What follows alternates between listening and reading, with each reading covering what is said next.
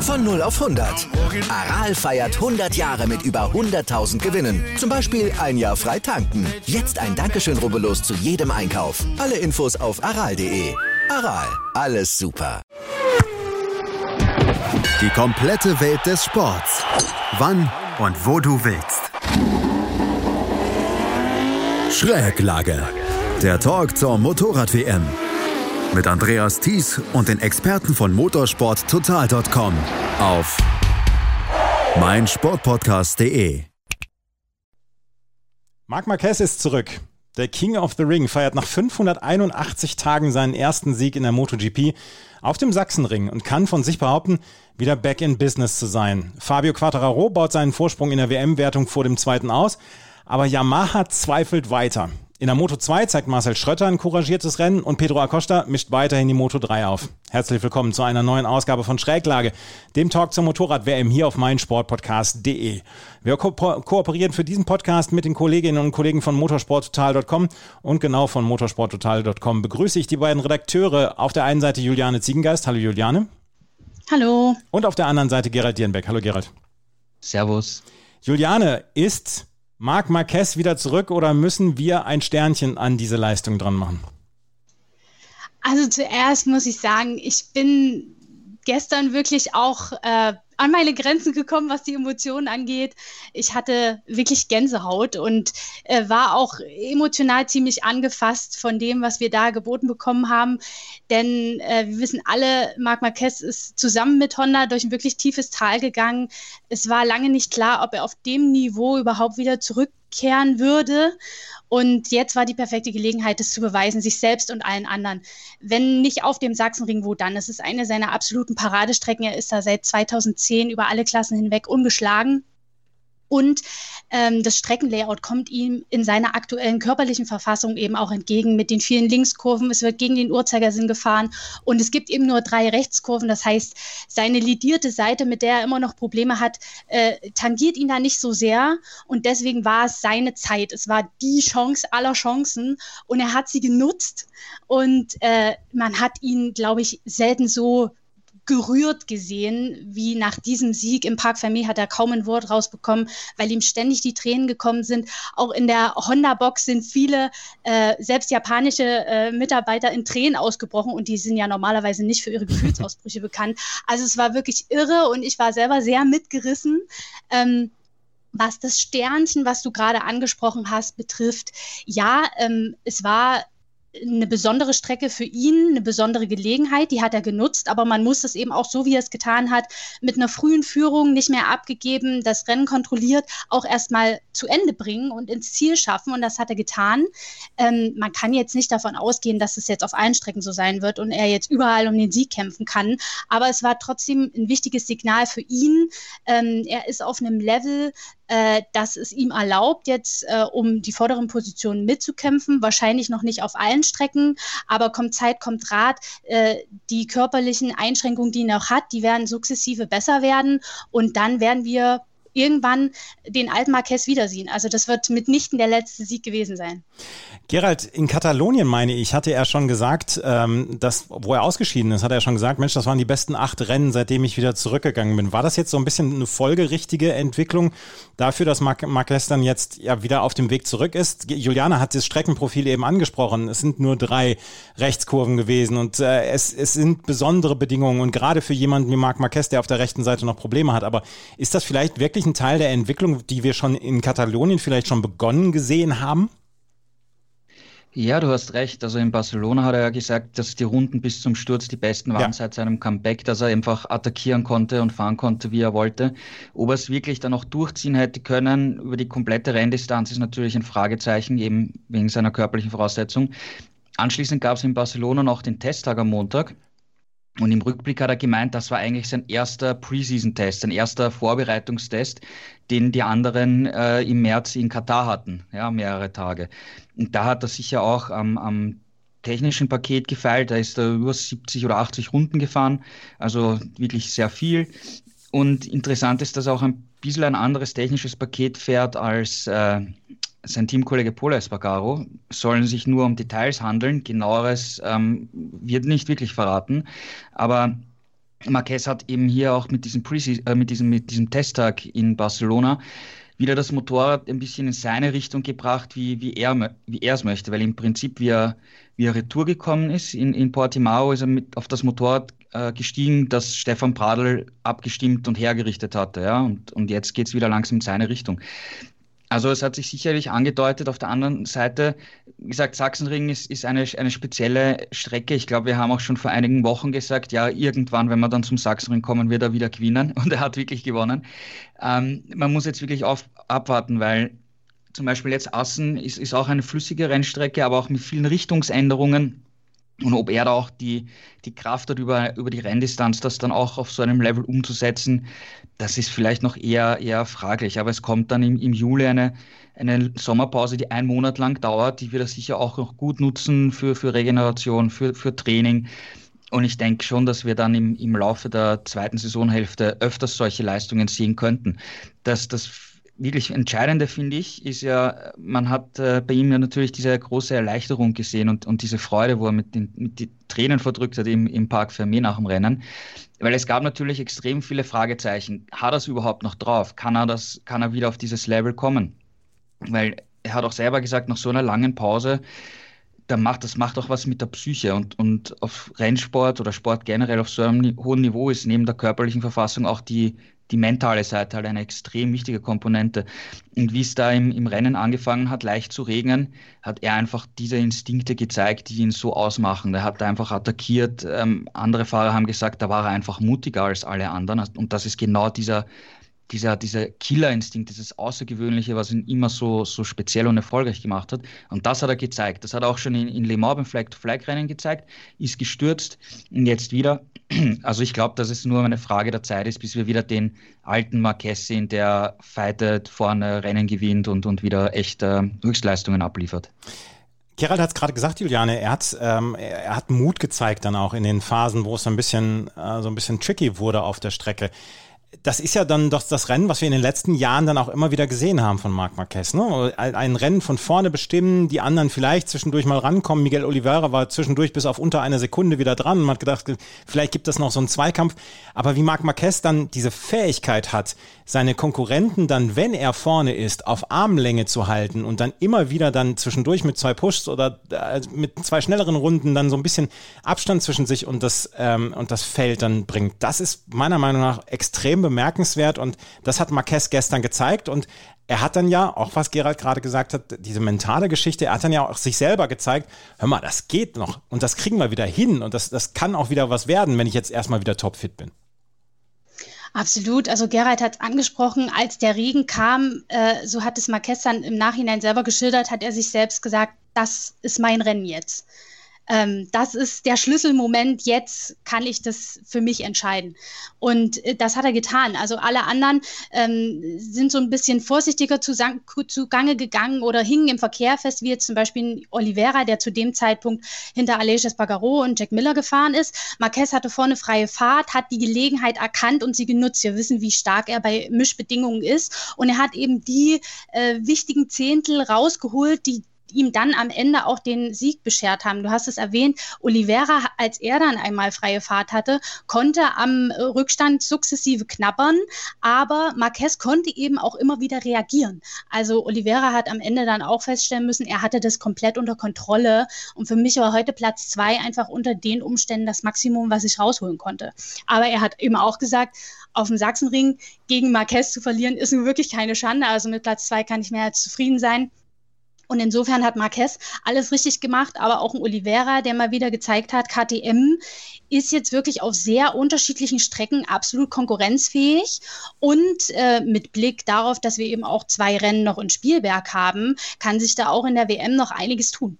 Wollte ich gerade jetzt darauf ansprechen. Wir fahren jetzt nach Assen in dieser Woche, beziehungsweise am Sonntag sind wir da und dann gibt es den, die Sommerpause und dann zweimal Spielberg.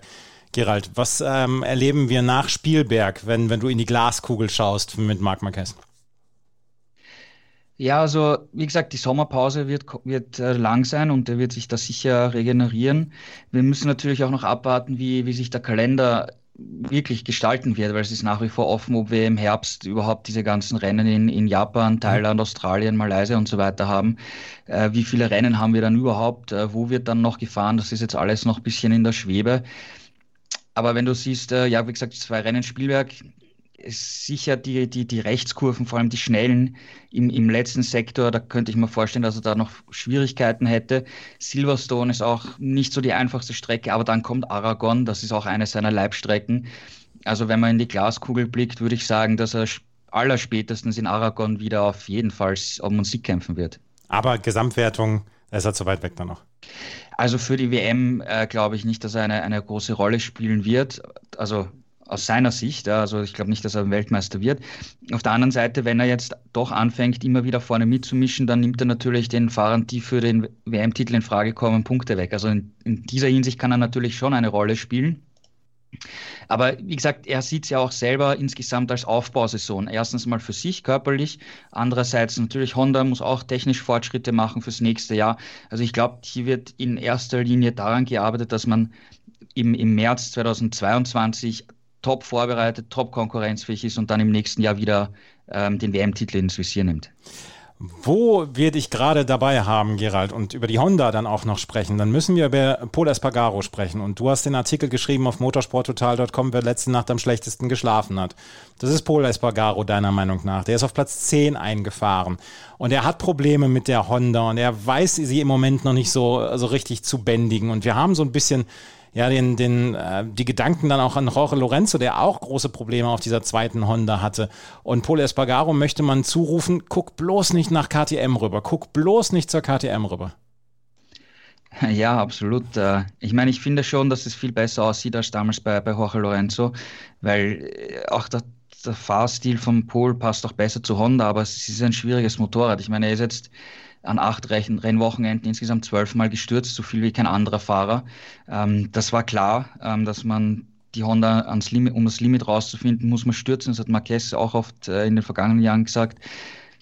Aber man merkt beim, beim Pol jetzt seit einigen Wochen irgendwie so Resignation.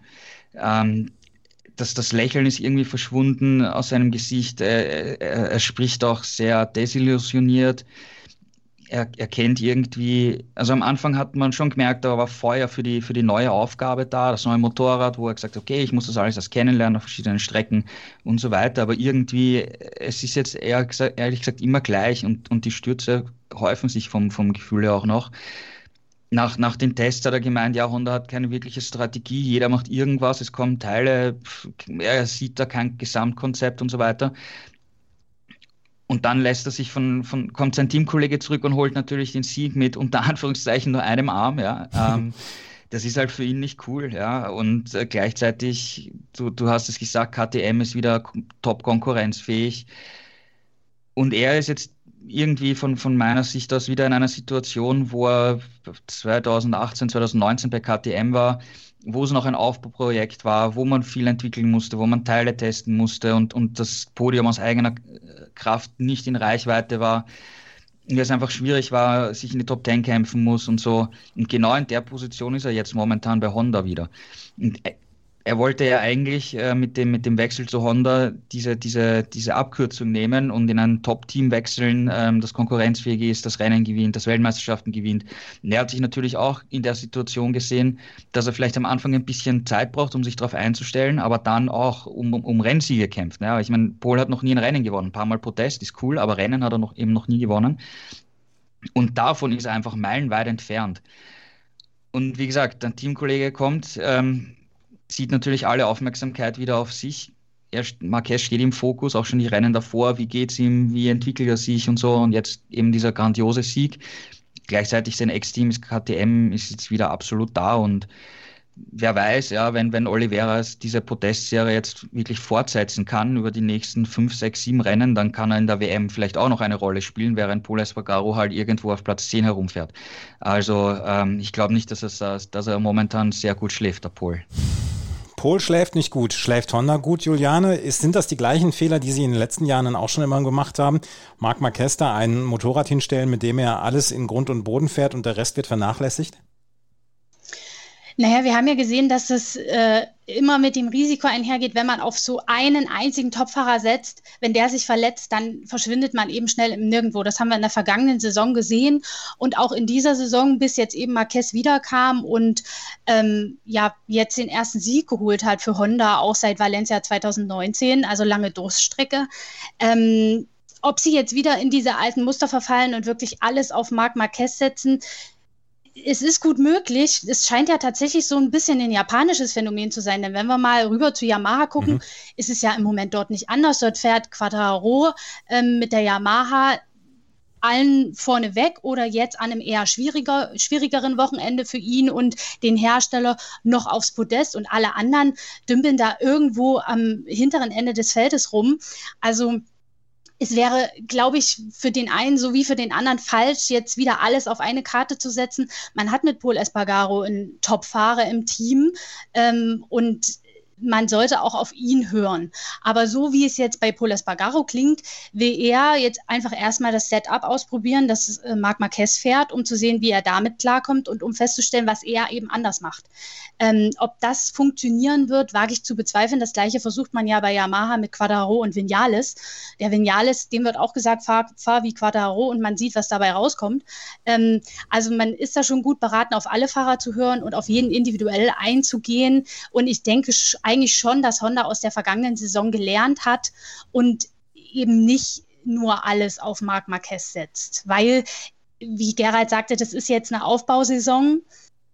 Er wird wahrscheinlich eh nicht um den WM-Titel kämpfen. Also kann man ja diese Saison auch nutzen, um mit allen irgendwie an dem Motorrad zu arbeiten und für 2022 das beste Gesamtpaket zu schnüren, mit dem dann auch wirklich mehrere Fahrer konkurrenzfähig sind. Man sieht ja, bei anderen funktioniert das wunderbar. Ducati zum Beispiel, äh, da ist ein Banyaya, da ist ein Jack Miller, die kämpfen regelmäßig um Top-5-Plätze oder um Podien. Äh, also insofern ist es möglich und das sollte auch bei Honda machbar sein. Honda also mit Marc Marquez auf Platz 1. Wir haben Paul Espargaro auf Platz 10. Ähm, Takaaki Nakagami hat sich mit seiner Reifenwahl so ein bisschen verzockt auf Platz 13. Alex Marquez ist ausgeschieden. Das war das Abschneiden von Honda.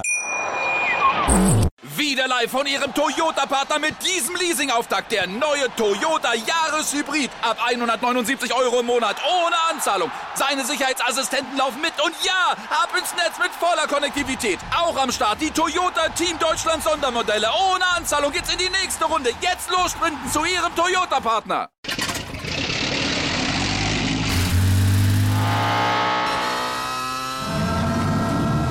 Von 0 auf 100. Aral feiert 100 Jahre mit über 100.000 Gewinnen. Zum Beispiel ein Jahr frei tanken. Jetzt ein Dankeschön, rubbellos zu jedem Einkauf. Alle Infos auf aral.de. Aral, alles super. Lasst uns zu KTM rübergehen, weil Miguel Oliveira ist im Moment in absoluter Topform. Zweiter Platz in Mugello. Erster Platz in Katalonien. Zweiter Platz äh, jetzt in, ähm, im Sachsenring. Gerald, was ist los mit äh, Miguel Oliveira? Der fährt im Moment, und das die letzten drei Rennen, auf einmal, als ob irgendwas Klick gemacht hat, weil davor ist nicht viel passiert bei ihm.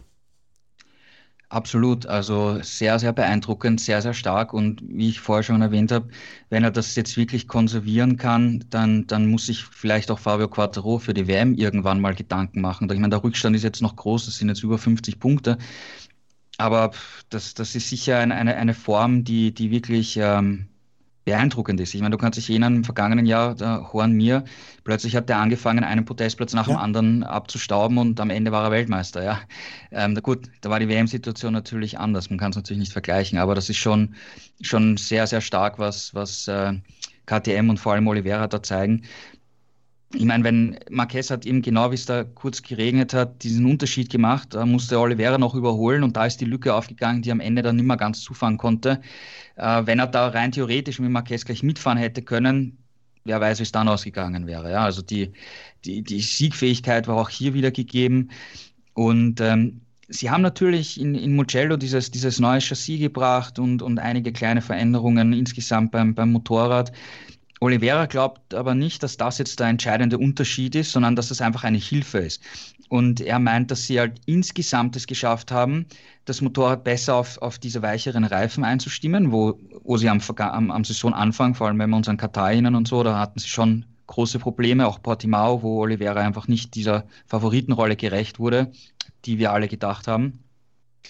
Und äh, eben, sie haben es geschafft, dieses, dieses Detailpaket einfach richtig äh, zusammenzusetzen. Und das, das zahlt, zahlt sich jetzt aus. Und äh, auch Binder, der hatte jetzt ein paar schwierige Wochenenden, hat er aber auch gesagt, das muss er machen, das muss er an, an seinem Fahrstil arbeiten. Er muss ein bisschen anders fahren, er ist zu viel in, in also im Vergleich zu Oliveira, zu viel in Schräglage gewesen in, in Mugello und äh, Barcelona, wodurch der Reifenverschleiß höher war und ihm dadurch ein bisschen das, das Speed gefehlt hat. Ähm, Sachsenring war für ihn eine komplett neue Strecke im, im MotoGP-Bike, weil er in Deutschland letztes Jahr nicht im Kalender war. Er hatte am, am Freitag noch Schwierigkeiten, sich da richtig einzustellen, auch wie, wie, wie die Gaskontrolle ist mit dem Spin am Hinterrad. Hat es aber geschafft und ist dann Vierter geworden. Also insgesamt für, für das KTM-Werksteam ein, ein echt starkes Ergebnis. Binder kommt jetzt auch, also ich glaube, dass wir mit beiden äh, rechnen können in Assen und es ist absolut möglich, dass auch mindestens einer wieder auf dem Podest steht in, am kommenden Wochenende.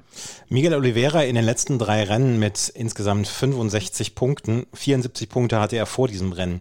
Brad Binder auf einem etwas niedrigeren Niveau ist auch dabei, was du gerade gesagt hast. Hat 32 Punkte in den letzten drei Rennen gemacht und hatte vorher in den Rennen davor 56 Punkte gemacht. Also irgendwas muss KTM ja richtig machen, dass sie jetzt im Moment wieder ähm, richtig Entwicklung machen. Ähm, Juliane, aber was, was Gerald auch gerade sagte, da ist es eine Teamentwicklung dann auch. Da sind auch beide Fahrer involviert, oder? Äh, tatsächlich ist Miguel Oliveira nach dem Rennen darauf angesprochen worden, weil ja seit Mugello tatsächlich der Knoten geplatzt ist. Ähm, man muss sich nur mal anschauen, vor Mugello, da lag Miguel Oliveira auf dem 20. WM-Platz und jetzt ist er nur noch ein Punkt hinter Maverick Vinales, siebter. Ähm, also das, der hat in den letzten Rennen so viele Punkte gesammelt wie kaum ein anderer und sagt tatsächlich, das ist eine Teamleistung. Also von allen vier Fahrern, also da arbeitet man auch eng mit dem Tech 3 Satellitenteam zusammen und er hat auch explizit Dani Petrosa erwähnt, den Testfahrer, der im Hintergrund äh, die ganzen neuen Teile testet, auswertet, Daten sammelt und überhaupt hat der KTM im ganzen Paddock den Ruf, was die technische Entwicklung angeht, am, am schnellsten und souveränsten reagieren zu können, wenn Probleme auftreten. Und das haben sie ja jetzt hier gezeigt am Saisonstart, wirklich äh, enttäuschend und jetzt absolut bei der Musik dabei. Und äh, wie ich schon erwähnt habe vorhin, eben auch auf unterschiedlichsten Strecken mittlerweile wirklich vom Gesamtpaket konkurrenzfähig. Mugello, Barcelona, jetzt Deutschland. Miguel Oliveira immer aufs Podium gefahren. Brad Binder jetzt mit dem vierten Platz auch das beste Saisonergebnis eingefahren. Also die sind absolut dabei. Und wie gesagt, es kommt Spielberg. Da gelten sie sowieso als Favorit. Heimstrecke, ähm, äh, Vollgasstrecke. Also insofern eine absolute KTM. Äh, Strecke und insofern wird da äh, dann, da wir da auch einen Doppelheader haben, sich noch einiges drehen können in der WM. Wenn da jetzt Miguel Oliveira allen davon fährt und zwei Rennen gewinnt, ist er absolut dabei. Also da kann sich noch einiges entwickeln. Und wie Gerald gesagt hat, Quadraro muss sich warm anziehen.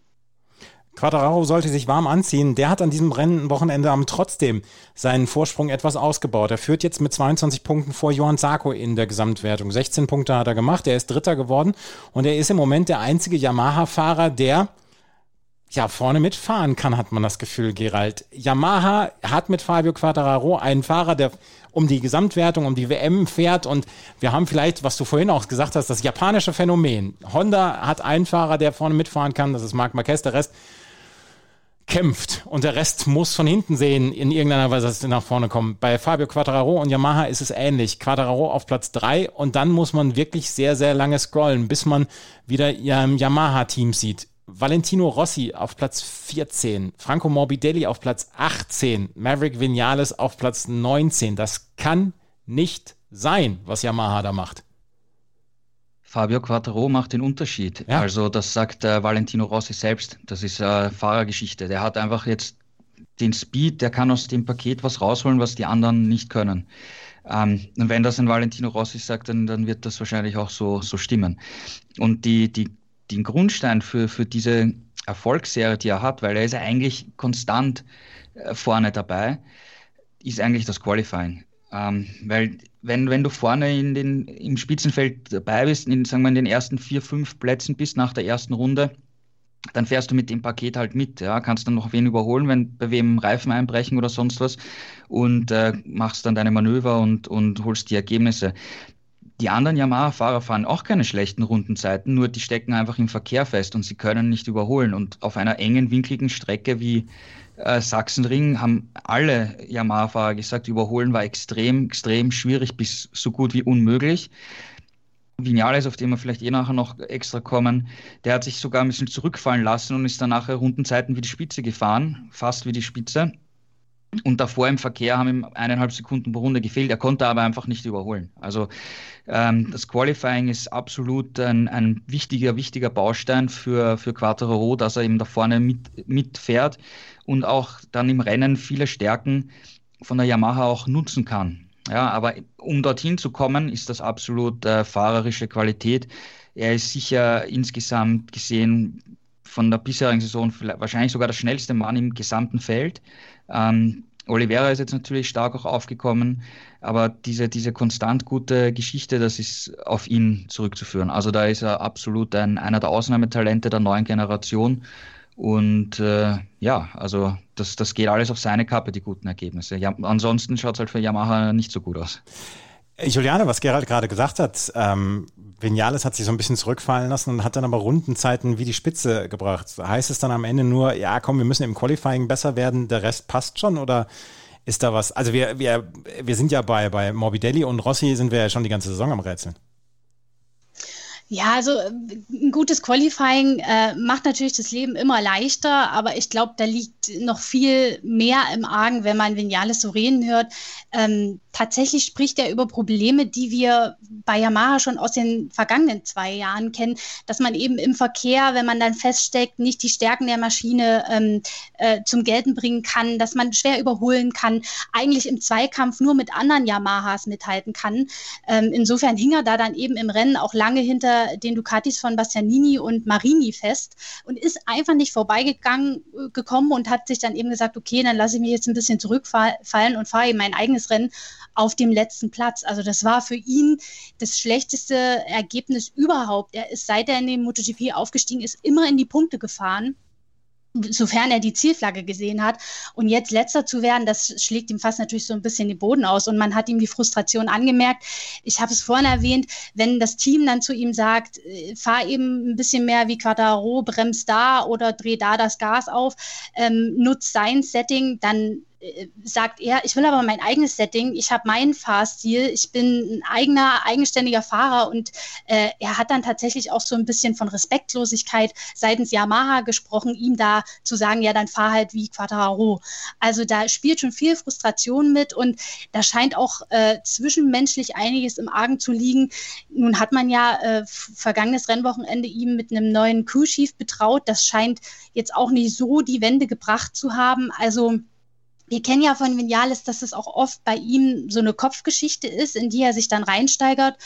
Und äh, wenn wir immer von einem neuen Vinales gesprochen haben oder er selber das betont hat, ist er sehr schnell in so alte Verhaltensmuster zurückgefallen und äh, so dann in so eine Negativspirale geraten. Und den Eindruck hat man jetzt leider auch.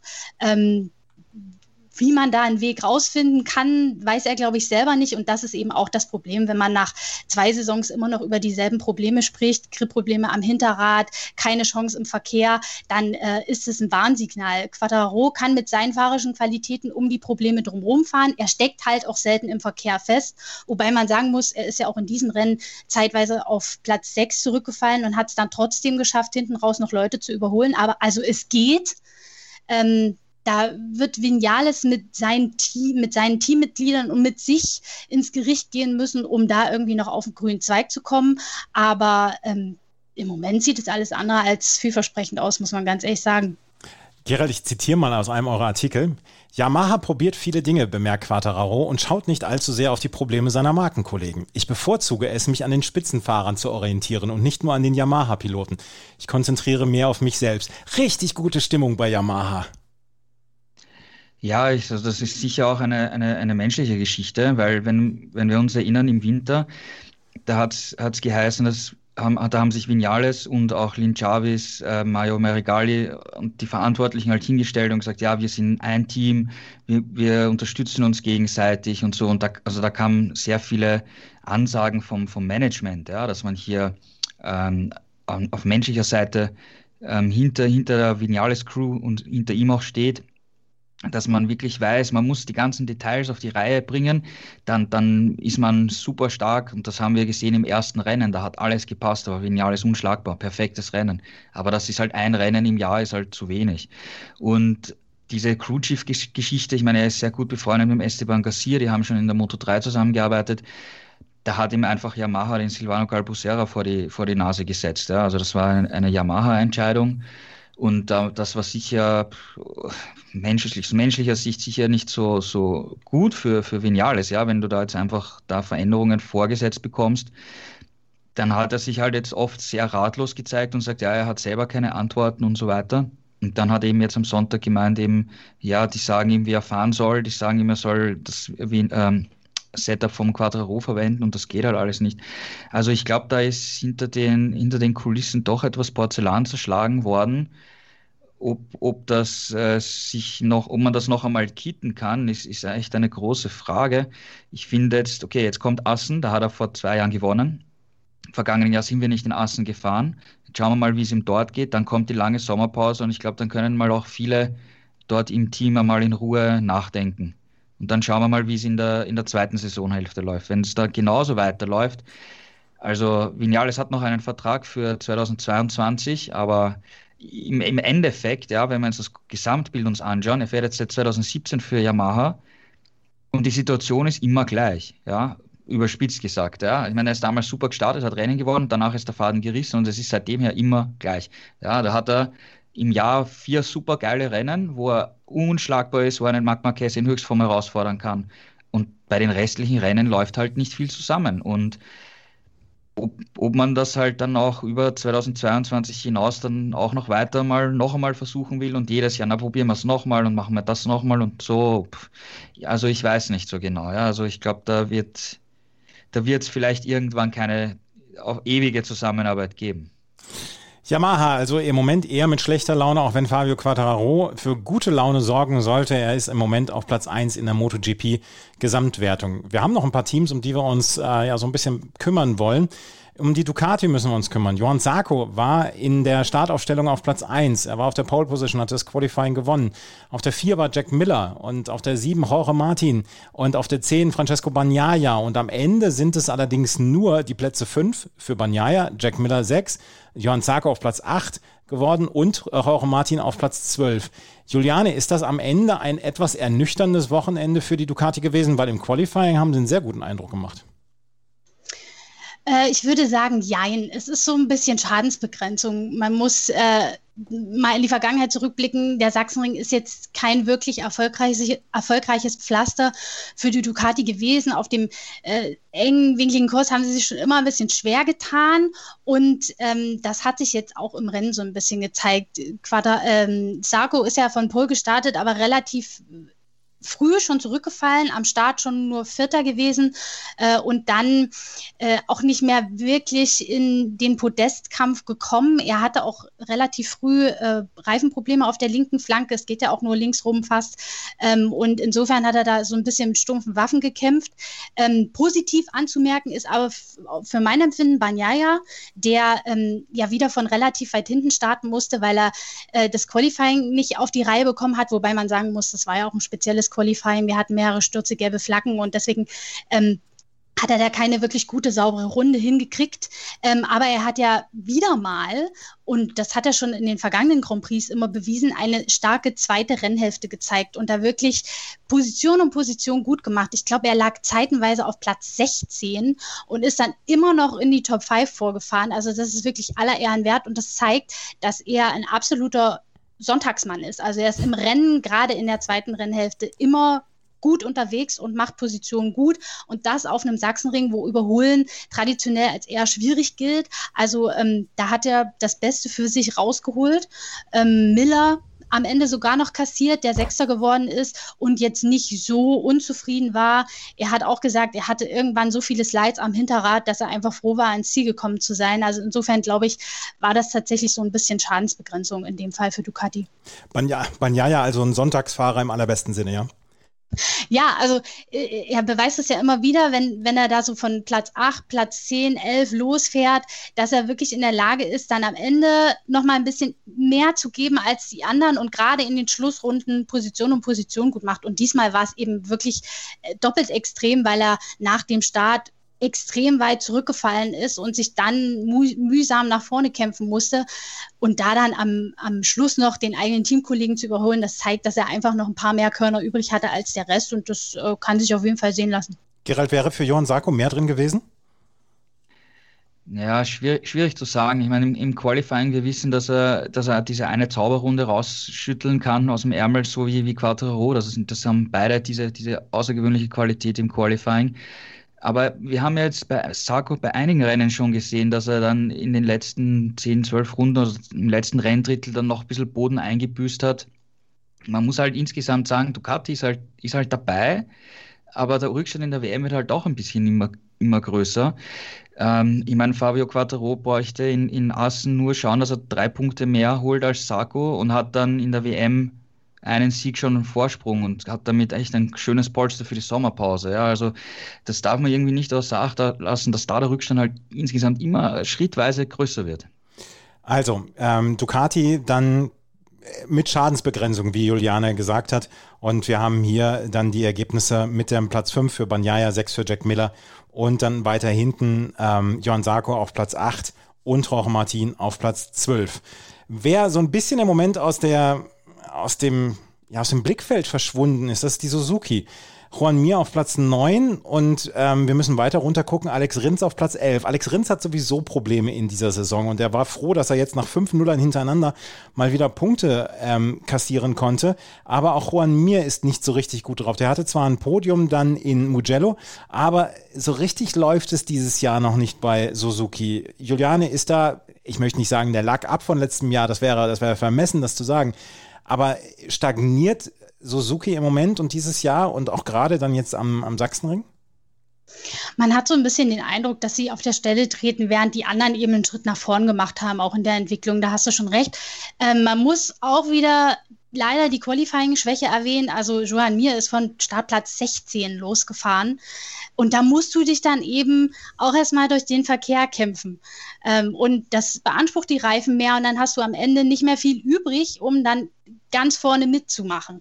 Ähm, und so hat er sich am Ende des Tages auch selber geäußert. Er war ja zeitenweise, weil er zu Beginn Plätze gut machen konnte, an der vorderen Gruppe dran, also mit den Verfolgern dabei, aber hatte am Ende dann einfach nicht mehr die Körner, um noch was entgegenzusetzen. Und bei Alex Rins muss man tatsächlich sagen, naja gut, nach vier Rennausfällen und dann diesen kurion, kuriosen äh, Zwischenfall auf dem Rad, bei dem er sich den Unterarm gebrochen hat, war er froh, dass er überhaupt die Zielflagge gesehen hat. Also das ist ja leider zur Seltenheit geworden bei ihm. Insofern äh, kann man das äh, als positiv verbuchen, aber insgesamt ist es natürlich, sind es nicht die Plätze, äh, auf denen sich Suzuki selber sieht. Da tritt man tatsächlich im Moment so ein bisschen auf der Stelle und verliert eben auch in der WM, äh, wenn man jetzt an die Titelverteidigung von Joan Mir denkt, immer mehr an Boden. Ähm, und ja, ob man da in diesem engen Feld mit der Quadro-Stärke, über die wir schon gesprochen haben, noch einen, wirklich einen Stich setzen kann in dieser Saison, bleibt abzuwarten, aber es wird sehr, sehr schwierig, so wie es momentan aussieht. Also, äh, Suzuki hat auch so ein bisschen Probleme und dann müssen wir noch auf unseren Einzelkämpfer in Anführungsstrichen zu sprechen kommen. Aleix Espargaro auf der Aprilia und auch der hatte eigentlich ein sehr, sehr gutes Qualifying. Auf Platz drei war er gestartet, ist am Ende siebter geworden. Ähm, Lorenzo Savadori ist so ausgefallen, er hat das Rennen nicht beenden können.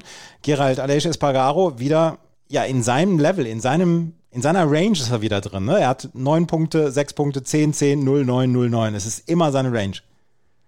Ja, das beim Endergebnis absolut, aber wie du gesagt hast im Qualifying, wir haben zum ersten Mal eine Aprilia in der ersten Startreihe gehabt seit, äh, seit dem Jahr 2000 und damals sind wir noch mit 500er Zweitaktern gefahren und in der MotoGP-Ära gab es noch nie so ein gutes Qualifying-Ergebnis für Aprilia.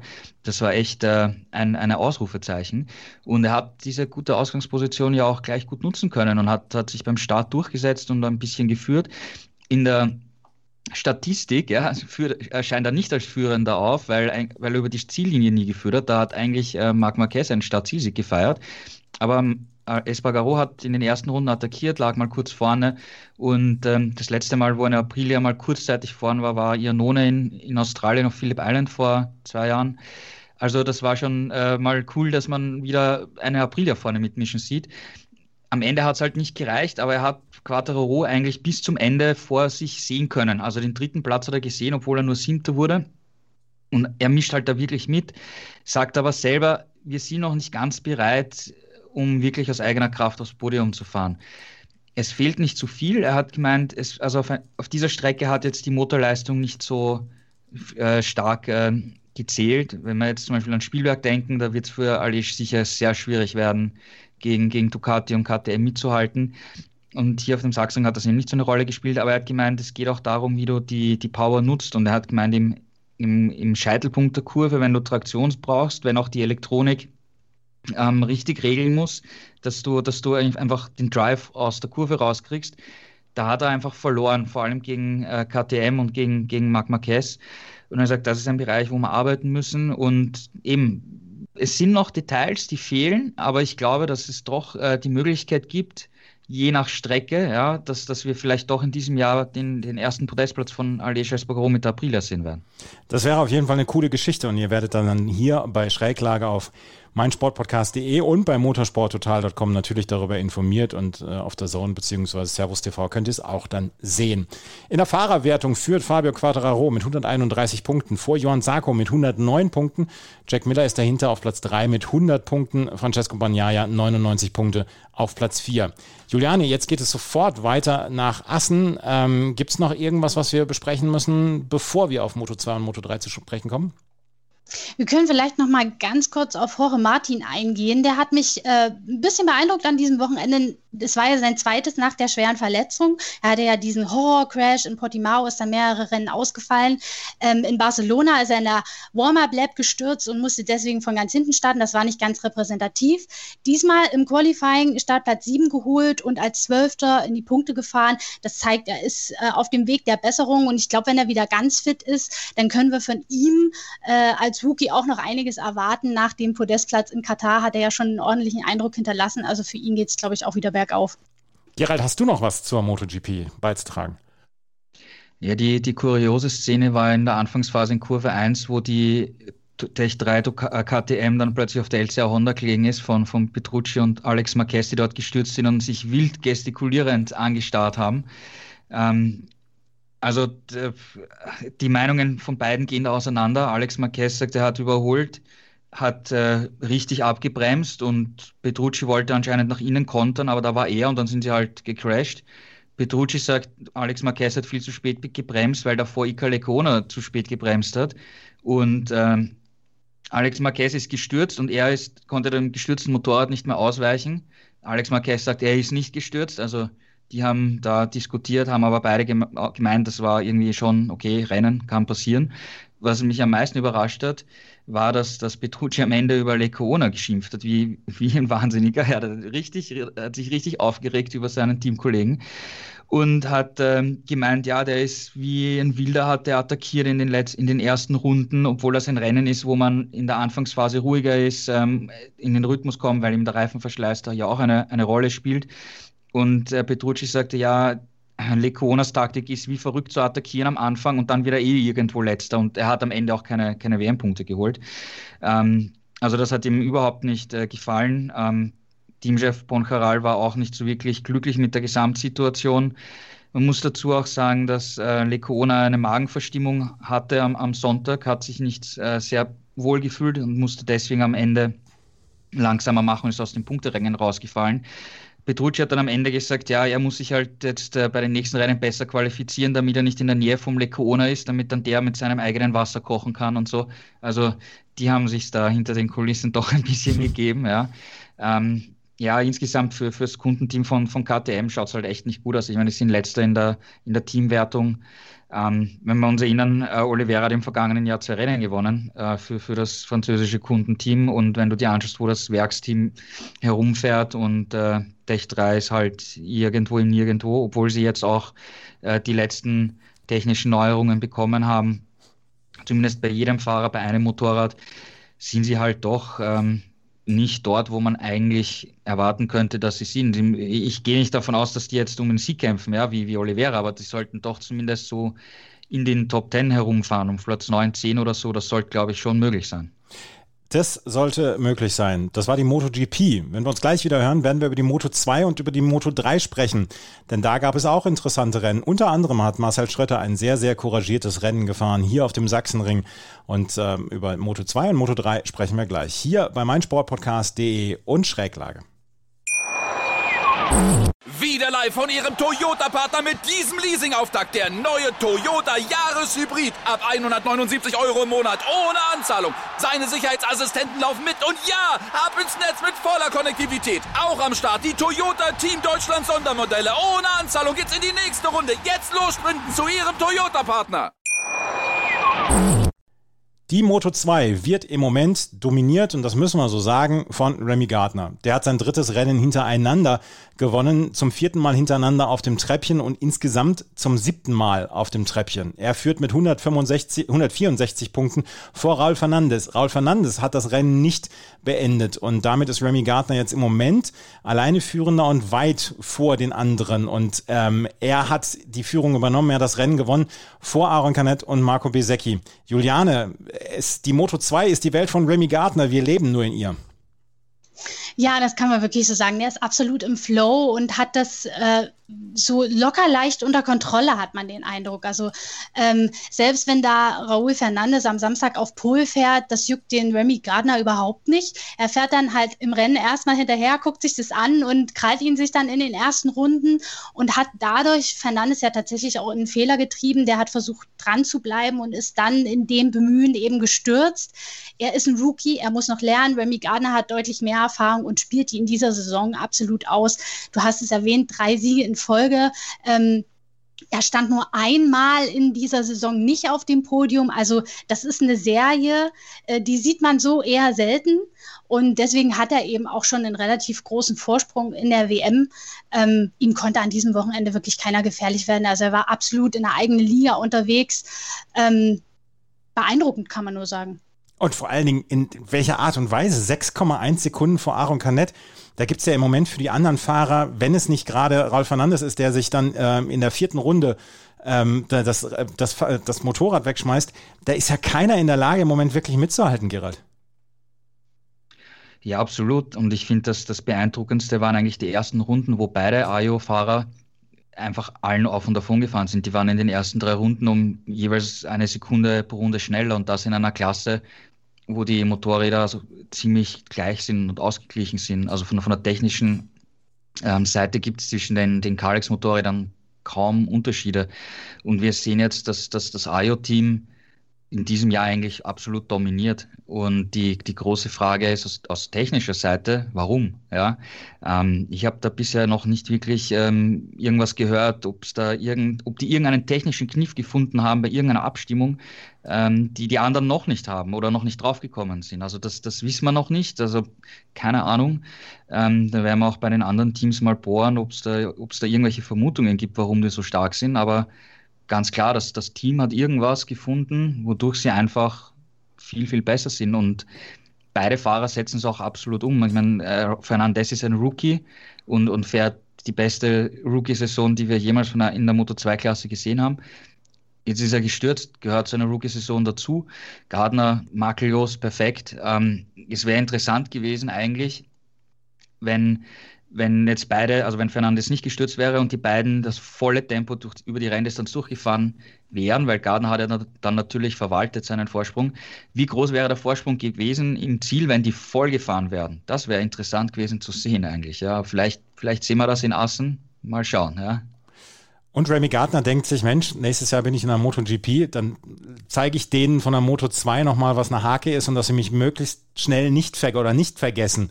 Ja, Juliane das bleibt abzuwarten. Wir wissen ja, dass der Wechsel oft äh, kein einfacher ist, aber ja, Remy Gardner beweist auf jeden Fall, dass er den Aufstieg auf mit allem, was er hat, verdient. Und ich bin gespannt, was er dann in der MotoGP zu leisten imstande ist. Aber er macht auf jeden Fall schon mal einen guten Eindruck. Und äh, die, die, die Vorschusslorbeeren sind groß. Also er, er tritt da dann in Fußstapfen, die er auch erstmal ausfüllen muss. Marcel Schrötter ist auf Platz 6 gefahren, Gerald, und das nach einem Platz 17, den er in der, ähm, in der, im Qualifying hatte. Wir hatten ein relativ äh, unruhiges Rennen, da sind ja einige ausgeschieden. Lorenzo Baldassari, Ralf Fernandes, wir haben es eben schon gesagt, Lorenzo de la Porta, Javier Veras, da sind einige ausgefallen. Und Marcel Schrötter hat man das Gefühl gehabt, der hat sich so ein bisschen aus allem rausgehalten und ist am Ende auf Platz 6 gefahren. Er war so sogar zwischendurch auf Platz 5. Aber das dürfte er als Erfolg gewertet haben, dieses Rennen, oder? Ja, es war sicher eine gute Aufholjagd. Ähm, hat äh, Plätze gut gemacht, gute Überholmanöver gezeigt. Am Ende in der letzten Runde hat er sich noch einen Platz von Sam Rose abknöpfen lassen. Okay. Ähm, andere sind gestürzt in der letzten Runde, also er hat es ins Ziel gebracht. Und insgesamt, ich meine, das, das Qualifying war natürlich das große Problem, weil wenn du, wenn er mit dieser Rennpace in den, aus den ersten beiden Startreihen losgefahren wäre, dann hätte er sicher um einen Podestplatz gekämpft. Und vor zwei Jahren war er am Sachsenring auch Dritter. Also, dass, dass er es dort kann, das hat er schon gezeigt. Das Problem ist Qualifying. Er hat auch gesagt, er versteht das oft nicht, wenn sie einen, einen neuen Reifen nehmen und eine Qualifying-Runde in Angriff nehmen, dann verbessert er sich minimal oder manchmal ist er auch sogar langsamer als im freien Training und andere machen halt im Qualifying dann noch einen Schritt nach vorne und, und sie verstehen irgendwie nicht, warum, warum das momentan einfach nicht klappt, weil im Rennen die Pace, die sieht gut aus. Ja, also da ist er absolut äh, Top 5 fähig. Ja, also okay, das nehmen wir mal das Ayutu vorne weg. Ja, die sind vielleicht jetzt momentan schneller als alle anderen, aber von der Pace, er könnte eigentlich dahinter komplett mitfahren. Ähm, ja, seine Ergebnisse haben sich jetzt äh, stabilisiert, muss man sagen, über die, über die vergangenen Rennen. Also er ist jetzt immer in, in den Top 10 schön dabei, hat sich jetzt auch auf Platz 6 in der WM äh, geschoben. Also alles sehr, sehr, sehr solide. Also das ist schon eine Basis, aber wir wollen natürlich alle, dass er um Podestplätze kämpft und, und wieder vorne dabei ist, ja, weil das, das kann er, das wissen wir, das Team kann das. Und ich hoffe, dass es wirklich irgendwann klappt, dass sie es wieder ganz nach vorne schaffen. Zwei sechste Plätze, ein fünfter Platz, ein siebter Platz oder achter Platz in den letzten vier Rennen, das ist in Ordnung. Und wie gesagt, wir möchten gerne und wir würden, würden uns alle freuen, wenn Marcel Schröter dann um Podestplätze mitfahren kann. Momentan kann er es noch nicht. Remy Gardner führt mit 164 Punkten vor Raul Fernandes mit 128 Punkten auf Platz 3. Der auf dem Treppchen gelandete Marco Besecchi mit 117 Punkten und Aaron Canet, der auf Platz 2 eingefahren ist, hat sein zweites Podium in diesem Jahr eingefahren, ist auf Platz 7 mit 55 Punkten. Aber Juliane, die Moto 2, das war das unspektakulärste Rennen des Wochenendes, oder? Ja, so ein bisschen. Es war halt, die Messe war halt früh gelesen. Ja. Ne? Ähm, insofern äh, gab es da jetzt nicht mehr so großartig äh, die Spannung am Ende, wer das Ding denn gewinnen wird.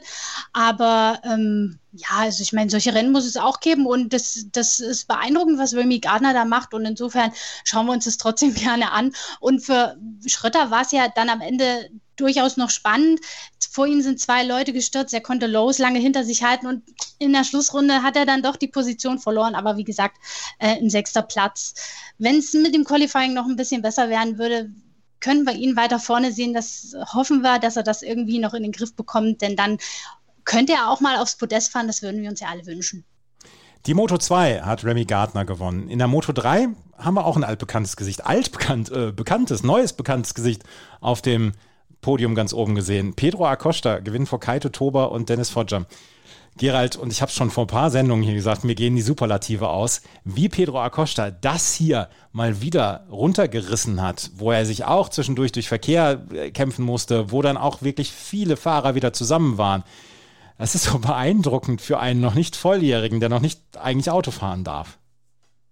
Ja, absolut. Also er hat jetzt ein paar Rennen gehabt, wo er sich in, den, in der Schlussphase nicht so gut positioniert hat, aber hier hat es einfach perfekt gemacht, perfekt umgesetzt, verdient gewonnen. Es war wieder die ganz große Moto3-Schlacht, wie wir sie kennen. Es sind viele Fahrer gestürzt, es ging wieder turbulent zur Sache und er hat es am besten äh, wieder umgesetzt. Ja. Und wie gesagt, es geht halt dann noch darum, dass du dich für die Schlussphase richtig positionierst für die letzten zwei Runden ungefähr.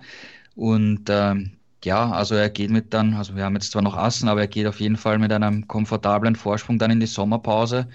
Also ist schon die erste Saisonhälfte, muss man halt insgesamt sagen, war schon seine Saisonhälfte. Ja, das war schon, ist schon sehr beeindruckend, was er macht. Und er bestätigt es halt auch immer, immer wieder. Und das ist so dieses Versprechen für die Zukunft, dass wir da wirklich ein, ein großes Ausnahmetalent haben, dem, wo es einfach Spaß macht, diese Rennen zu, zu verfolgen, diese Entwicklung auch zu sehen. Also da werden sicher noch viele solche Rennen kommen, bin ich mir sicher. 54 Punkte Vorsprung hat er im Moment in der Fahrerwertung. Er hatte drei in Anführungsstrichen schwächere Rennen, wo er nicht auf dem Podium gelandet ist. Ansonsten hat er jetzt viermal gewonnen, einmal ist er Zweiter geworden und ja, es ist eine wirklich beeindruckende Leistung. Wer mir sehr gut gefallen hat, diesem Moto3-Rennen, das waren die ähm, zwei Japaner. Auf der einen Seite Kaito Toba und auf der anderen Seite Tatsuki Suzuki. Toba ist am Ende auf Platz 2 gefahren. Für Suzuki war es am Ende nicht ganz so weit vorne. Er hat ähm, dann ein bisschen weiter hinten abschließen müssen. Aber Juliane, die beiden haben so ein bisschen ja auch die, die erste Hälfte des Rennens aufgemischt. Ja, vor allem muss man sagen, Kaito Toba hatte, glaube ich, am Samstag noch einen echt schweren Sturz. Und da dann so zurückzukommen und so mitzukämpfen, das ist schon aller Ehren wert. Und für ihn war es ja nach einer bisher eher durchwachsenen Saison das erste Podest. Äh, insofern war die Freude groß. Und du sagst es, Tatsuki, Tatsuki Suzuki, ähm, der fährt da vorne auch äh, des Öfteren mit, aber am Ende reicht es dann hm, meistens eben doch nur für so einen hinteren Top-10-Platz, was schade ist, denn er hat auf jeden Fall den Speed, aber man muss auch ganz klar sagen, mittlerweile ist es ja so ein bisschen ein Lotteriespiel in der Moto 3, wer da sitzen bleibt und wer sich dann am Ende in der letzten Runde durchsetzen kann. Wir haben viele, viele Stürze gesehen, auch tatsächlich viele Strafen Untersuchungen, äh, die noch während des Rennens angekündigt wurden, wegen diverser Kollisionen und Zwischenfälle. Also das Thema Fahrdisziplin und Sicherheit wird in der Moto 3 immer drängender und wir haben auch in der vergangenen, äh, in den vergangenen Tagen nach dem letzten Rennwochenende ähm, viel Kritik gehört seitens der MotoGP-Fahrer, Fahrer, aber seitens auch einiger Moto 3-Fahrer, die gesagt haben, mir macht das so ehrlich gesagt gar keinen Spaß mehr, weil einfach auch der Respekt gegenüber den anderen Fahrern so ein bisschen fehlt. Es werden ständig die Ellenbogen ausgefahren, da wird umeinander rumgekreiselt im Zickzack. Also das ist schon wirklich hart an der Grenze und ähm, da muss ein gesundes Maß gefunden werden, ähm, dass die Rennkommissare da jetzt immer mal mit Strafen dazwischen kretschen. Ob das jetzt wirklich äh, der Weisheit letzter Schluss ist, bleibt mal dahingestellt. Aber ähm, es gab ja auch eine Sitzung mit allen Moto3-Fahrern und da wurde ihnen ins Gewissen geredet, dass man da doch ein bisschen mehr aufeinander achtet. Ähm, das habe ich jetzt in dem Rennen nicht unbedingt gesehen, aber wir hoffen mal, dass sich das eventuell wieder etwas mehr sortiert. Wir mögen ja enge Rennen, aber das ist wirklich hart an der Grenze zum Erträglichen, muss man sagen, weil man ja denkt, die liegen alle gleich auf dem Hosenboden. Ähm, insofern, wie gesagt, zurück zum Thema Lotterie. Pedro Acosta hat es wieder super gemacht. Er ist in dieser Saison tatsächlich noch kein einziges Mal ausgefallen. Gerald hat es erwähnt, selbst wenn er jetzt nicht in der letzten Runde ganz vorne sich positionieren kann, holt er immer das Beste raus. Schlechtester Platz, ein achter Rang. Also insofern er weiß, wie es geht. Kann man nicht anders sagen. Gerald, brauchen wir sowas wie Verhaltensregeln für die Moto 3? Ich meine, wir haben Jason Dupasquier, das ist noch nicht lange her. Ähm, wir haben den Todesfall von ihm gehabt und ähm, die Moto 3 ist eine, eine Klasse, wo wir die spektakulären Rennen gerne sehen. Aber es muss ja dann auch noch immer erstens sportlich fair bleiben und zweitens dann auch nicht gesundheitlich gefährlich. Ja, absolut. Und ähm, ich meine, in, in Barcelona, da haben ja einige einfach das Gas zugedreht, damit sie nicht auf die Startzielgerade als erster fahren müssen. Das löst dann natürlich eine Kettenreaktion aus. Sasaki ist jetzt in, äh, am Sachsenring nicht gefahren, weil er ihm durch den Sturz, wo er von einem anderen Fahrer in Barcelona getroffen wurde, äh, eine Gehirnerschütterung hatte. Zum Glück nur. Ja, im, im, im schlimmsten Fall hätten wir da eine Woche nach Dupasquier einen weiteren Toten haben können, ja, wenn, wenn, da, wenn das ein bisschen schlechter ausgeht. Und die, die Fahrdisziplin, die muss, die muss da definitiv besser werden, anderes werden. Die Fahrer müssen respektvoller miteinander umgehen. Man, es, es wird aber halt leider nicht wirklich, wirklich besser. Ähm, man, ich meine, jetzt hat am Sachsen hat zumindest keiner das Gas zugedreht, aber es ist trotzdem komplett turbulent und crazy zugegangen, auch schon im Training, auch schon im Qualifying. Und die Rennleitung reagiert halt jetzt und sp äh, spricht halt härtere Strafen aus. Wobei es ist manchmal auch seltsam, weil Darren Binder hat im Q1 einen, einen Crash mit Joel Kelso gehabt. Das war eine unglückliche Situation, finde ich. Ja, äh, man hat ihn dann für Q2 disqualifiziert und nachträglich hat man gesagt, dass er im Rennen eine Durchfahrtsstrafe antreten muss, wo man so um die, weiß nicht, 18, 20 Sekunden verliert. Es gab im Rennen jetzt äh, auch Unfälle und Fahrer, die bestraft wurden als Schuldige, müssen im nächsten Rennen eine Long Lap Penalty nehmen, wo du drei Sekunden verlierst. Also da wird irgendwie nicht mit gleichem Maß gemessen, finde ich. Also die, die Kritik an der Rennleitung ist, ist definitiv nicht geringer geworden. Aber sie versuchen es jetzt halt zumindest mal mit Strafen zu tun, die die, die entscheidende Frage ist, ist halt, die, die Motorräder sind halt alle von der Leistung her halt komplett gleich. KTM und, und äh, Honda, ich meine, die Gasgas und Husqvarna sind ja auch KTM-Motorräder, die sind komplett gleich, gleiche, gleiche Leistung, da gibt es nicht wirklich einen Unterschied. Und für die nächsten Jahre hat man sich auch aus Kostengründen darauf geeinigt, dass die Technik eigentlich eingefroren bleibt. Das heißt, das, das wird sich die, aus technischer Sicht die nächsten Jahre nicht ändern. Es gibt hier alle möglichen Gespräche, also nicht jetzt von offizieller Seite, sondern auch Moto3-Fahrer haben gemeint, wir bräuchten eigentlich stärkere Motoren, weil dann hast du einfach mehr Unterschiede auch im, im, im, im Feld. Dann ist das alles nicht so eng beisammen. Das wird alles nicht kommen in den nächsten Jahren. Das heißt, das, um es sicherer zu machen, liegt es wirklich an der Verantwortung der Fahrer. Ja, werden wir schauen, ob sie, ob sie daraus gelernt haben, was, was jetzt in den vergangenen Wochen alles so passiert ist.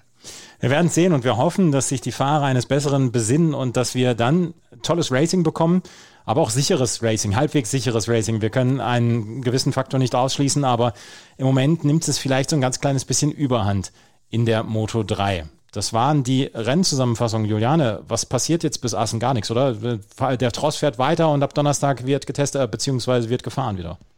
Genau, mal zwei Tage durchatmen. Dann kommt schon der Mediendonnerstag mit den ganzen Interviews, die ja auch nicht weniger werden. Also da haben die Fahrer schon ordentlich zu tun. Und dann geht es Freitag mit den freien Trainings los und äh, ins nächste Rennwochenende. Also da bleibt nicht viel Zeit für Regeneration. Aber danach ist ja die lange Sommerpause und da können sich alle erstmal ein bisschen entspannen und dann geht die zweite Saisonhälfte los. Hoffentlich mit den vielen Rennen, die geplant sind.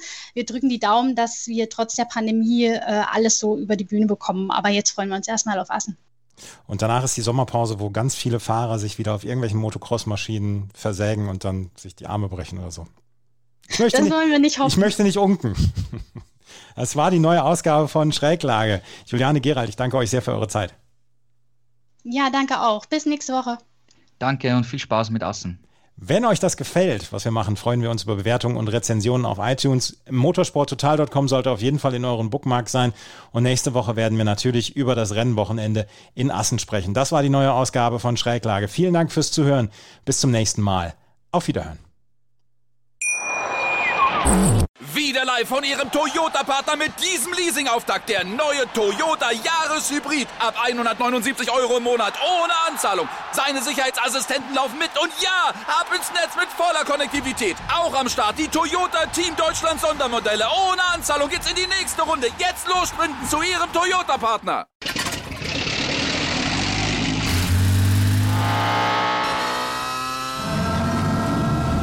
Von 0 auf 100. Aral feiert 100 Jahre mit über 100.000 Gewinnen. Zum Beispiel ein Jahr frei tanken. Jetzt ein Dankeschön, rubbellos zu jedem Einkauf. Alle Infos auf aral.de. Aral, alles super. Die komplette Welt des Sports. Wann und wo du willst. Schräglage. Der Talk zur Motorrad-WM mit Andreas Thies und den Experten von motorsporttotal.com auf meinsportpodcast.de.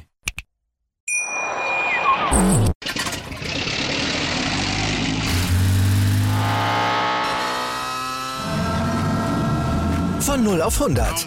Aral feiert 100 Jahre mit über 100.000 Gewinnen. Zum Beispiel ein Jahr frei tanken. Jetzt ein Dankeschön, rubbellos zu jedem Einkauf. Alle Infos auf aral.de.